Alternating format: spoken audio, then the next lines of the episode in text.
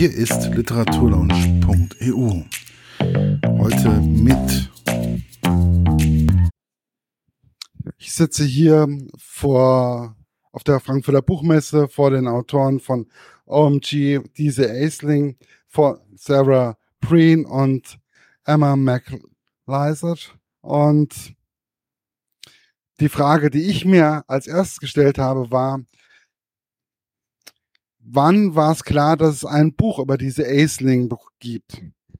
So sitting here at Frankfurt Book Fair, the authors of Oh My God, this Ace, diese Aisling, I'm not sure what was the English. Ashling, sorry, Ashling. I just thought, damn, I forgot to ask. It's a very Irish name. well, nice country, by the way.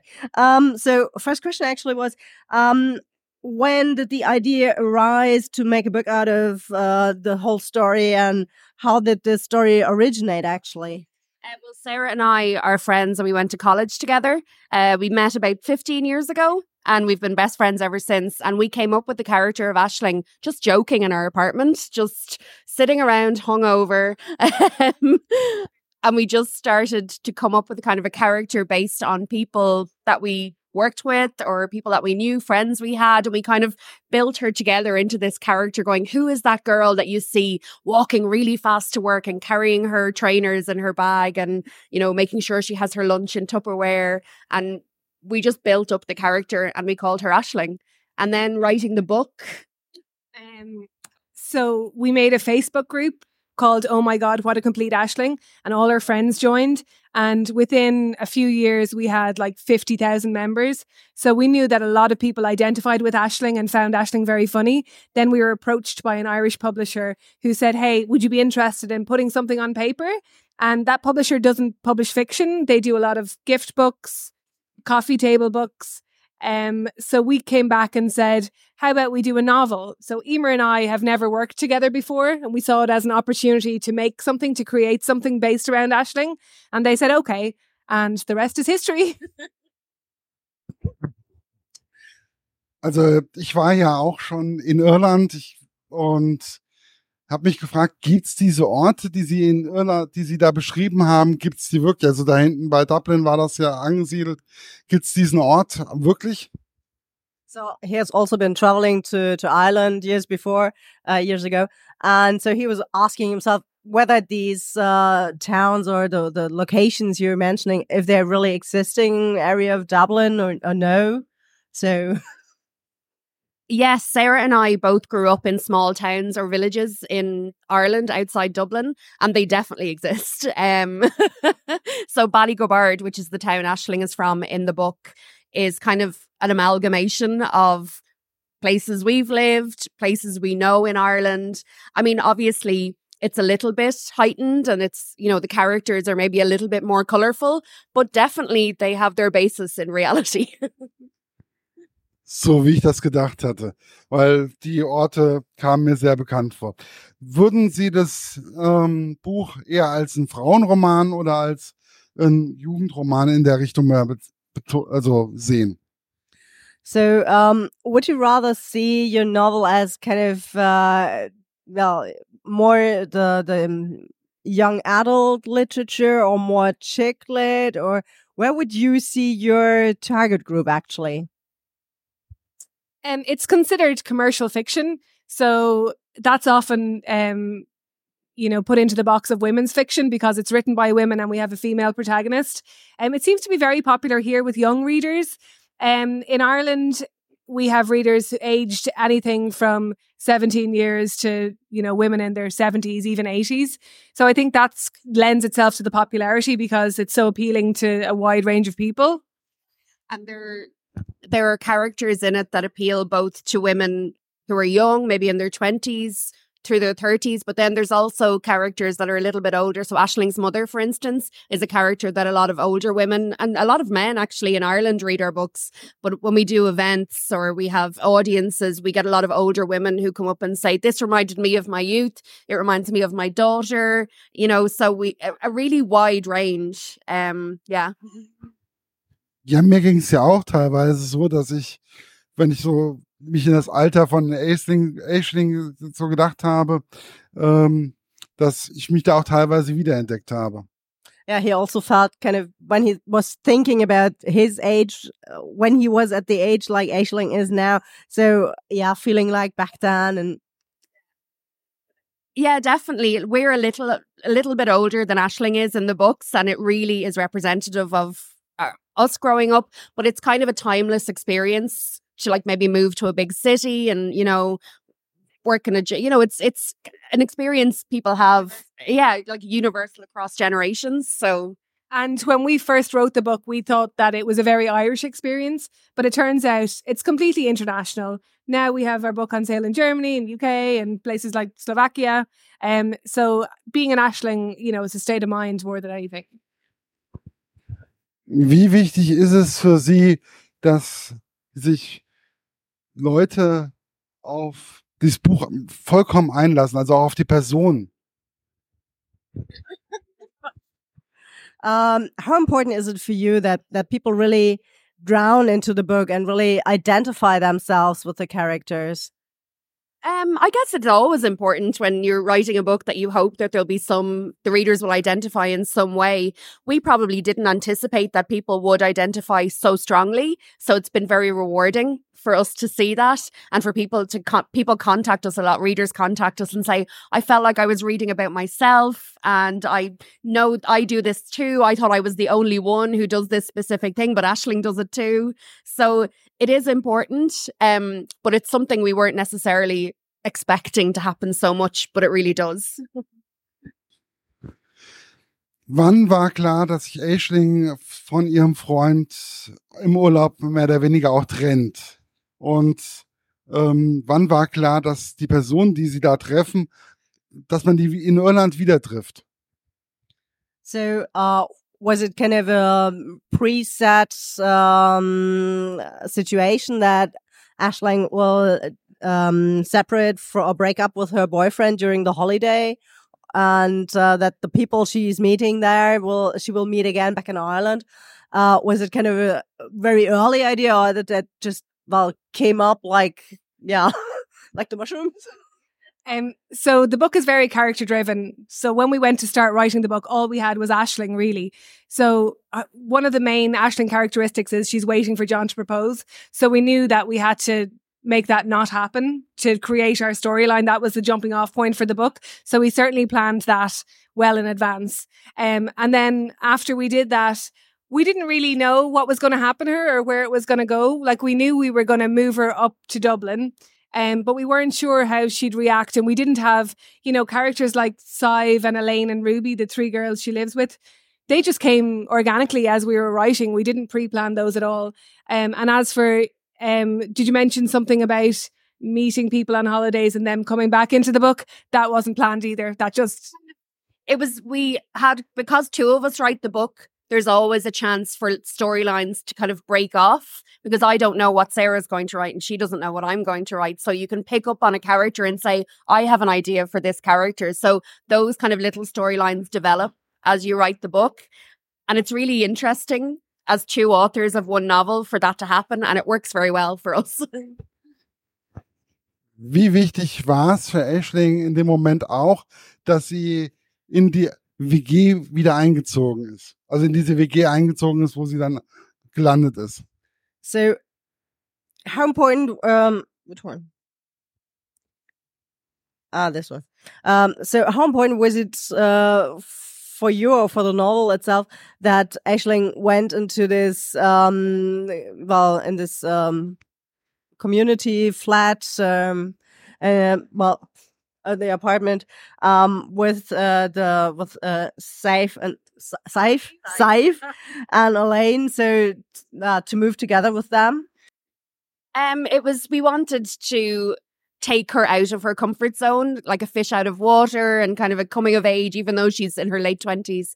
So it was important for us to put her in a situation with girls she just wasn't really familiar with. I mean, obviously, she would have met girls like that in work, but she had never lived really with anyone like that. So it was very um, entertaining for us to write Aisling with these kind of hipster, cool, hip and trendy girls. And um, as Emer said earlier, when we met in college, we moved in together and we lived in an apartment together. And we wanted female friendships to be a really strong theme in the novel. And living with my friends when I was in my 20s, doing what Aisling does, is honestly some of the very best, happiest years of my life. And I think everyone should have a chance to live with their friends. And I do know people who go from home into a relationship or maybe get married and they don't have that window in the middle where they just have the best times of their life. And we wanted to put Aisling in that situation.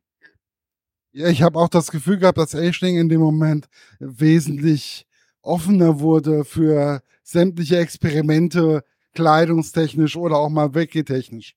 Yeah. So Marcus also had the impression that um, this experience made um, made Aisling, uh, Aisling opening herself more to well to many things, to different uh, clothing style, to to different habits, to to new experiences and everything. Yeah, definitely. Again, it was important for Aisling as the character to be challenged and to do new things. And she goes to Berlin and she goes to Berghain and she does things she would never have done. You know, if she was to visit a city as just as Aisling, she has her guidebook out and she's, you know, visiting the tourist attractions. But when she visits with girls who want to broaden her horizons, she gets to do things she never usually would. And it was very important for us to take her out of her comfort zone. But most importantly, she always stays Aisling. She doesn't change too much, which was really important to us.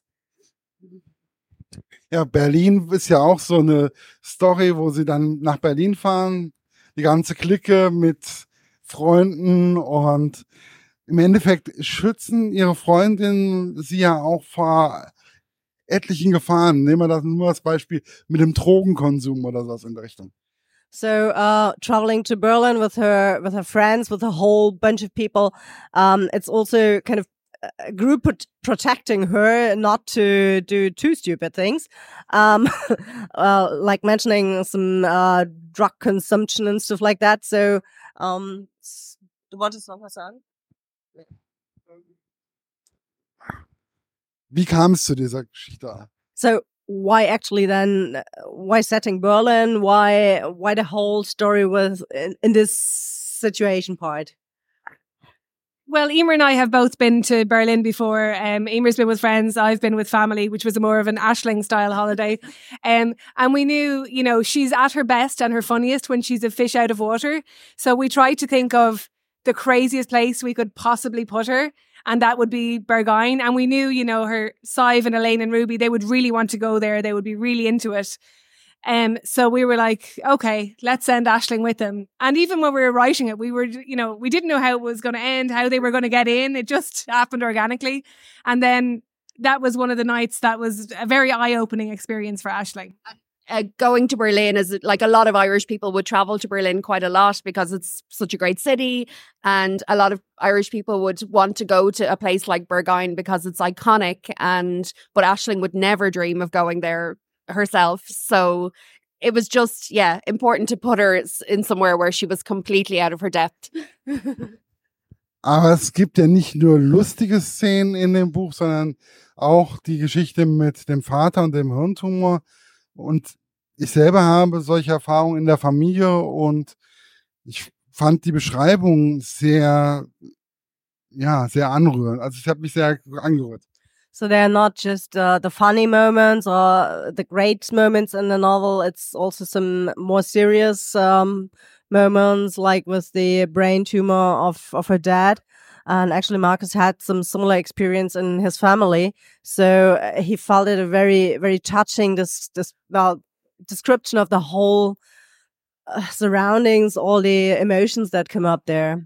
Yeah. So that storyline is based on some of my own experience. Yeah. So, um, I guess it was easy and not easy, but I mean, I, I had some experience and Sarah and I have been friends w- going through that experience. So she had some experience of it as well. So it is based on personal experience. And we've had so many people come to us and say, this happened in my family or I lost my father, you know, my mother, and eh, that we captured the way that they felt around something such a sad event. Was macht es in Ihnen, wenn Sie diesen Erfolg auch im Ausland sehen? Uh, what does it? Um, uh, how does it feel for you just to see also the uh, success abroad in so many different countries? How many uh, countries have, or how many languages is the book now translated to? Um, it's been translated into two so far, but we have deals for another couple of countries as well. So it's been incredible. Like we never in a million years thought this would happen. And if we did plan this, we would never have had the names so difficult for international people to read. We would never have done certain things to certain good characters uh, in the first book. Um, so it's been it's amazing. We we never thought we'd be in Frankfurt, that's for sure. Never, never thought we'd be here. But actually, regarding the, the Irish names, I mean, that's a challenge. And that's a good thing about having different countries, different uh, cultures, and different languages in Europe. and you always broaden your own mind by trying to figure out how to pronounce it correctly. Yeah, and I think people, readers are up for the challenge as well. And, you know, Ireland is a very small country. For a long time, we had to read a lot of British books and American books, and you figure it out. And perhaps if we had diluted it and diluted the story or made the names more English, it wouldn't feel so genuine and so authentic. Yeah. Ja, Irland ist ein kleines Land. Ich treffe da, hab da sogar noch einen Kumpel von mir getroffen in Galway. Uh, one one time when he was traveling to Ireland, actually the country is so cute and small that he even met uh, somebody he knew from a neighboring village when he was uh, traveling through Galway. So Yeah. Ireland is one of the nicest countries that I oh, thank you. We, we're fond of it. We like it. actually, I also have, have great rem- uh, memories on uh, a trip to Dublin. Oh, really? How long ago? Oh, good God. Uh, 1989. Wow. okay. It's Yeah. still a good city. Yeah. Yeah. Come back. it was, uh, I was supposed to do study week, have my uh, uh, exams. Didn't happen. Too much fun. main important thing was for me to uh, pass an exam in translating. So I thought, oh, well, I have to do a bit more practicing English. And then I thought, well, I've been to Wolverhampton now. I have to go over to the other side. I've got to go to, to Ireland. Ähm, wie wichtig ist es Ihnen, auch den Spiegel vor ihr, den Lesern vor die Nase zu halten? So was it really an intention or how important was it for you really to hold up the mirror, uh, hold the mirror up to the reader? So uh, in some cases, you just think like, oh yeah, God, God, that's me. Um, yeah, we didn't consciously set out to do that, but it has been great to to hear from readers that they feel very seen by the book. Um, that we've created a safe space for people to say, "I would never miss a hotel breakfast." You know, I'm that type of person, and that's okay. There's nothing wrong with that. Ja, gibt es, wird es noch viele weitere Geschichten über Aisling und über ihre Freundin geben? do you plan to do further novels about uh, Aisling and her friends? Yes, so actually, our third Aisling book has just been published in Ireland to great success. It's been number one for a few weeks, so that's great. Um, the second book will be published here in Germany next March, we think. Um, so in Ireland, we're planning to write five books in total. So we've written three, and we have two more to go. I'm not sure. We're going to have two out here in Germany. I'm not sure if the other ones will be translated. We don't know yet. Well, maybe this is then also up to the German readers. If they continue reading your books, then that should work out. Also ich finde es einfach schön, sie beide kennengelernt zu haben und ich auch als Mann, der, der etwas älter ist, ähm, werde Aisling weiter beobachten und lesen. Yeah. So, um, thanks for for having the opportunity to meet you here in, in Frankfurt, and also for him as male person reading female literature. Um, he was very happy to do that and really enjoyed reading it, and looking forward for the next ones. Thanks for having us. It's great. Thank you. Oh, that was great. Thank you. Das war's für heute. Bis bald bei der Literaturlaunch.eu. Euer Markus.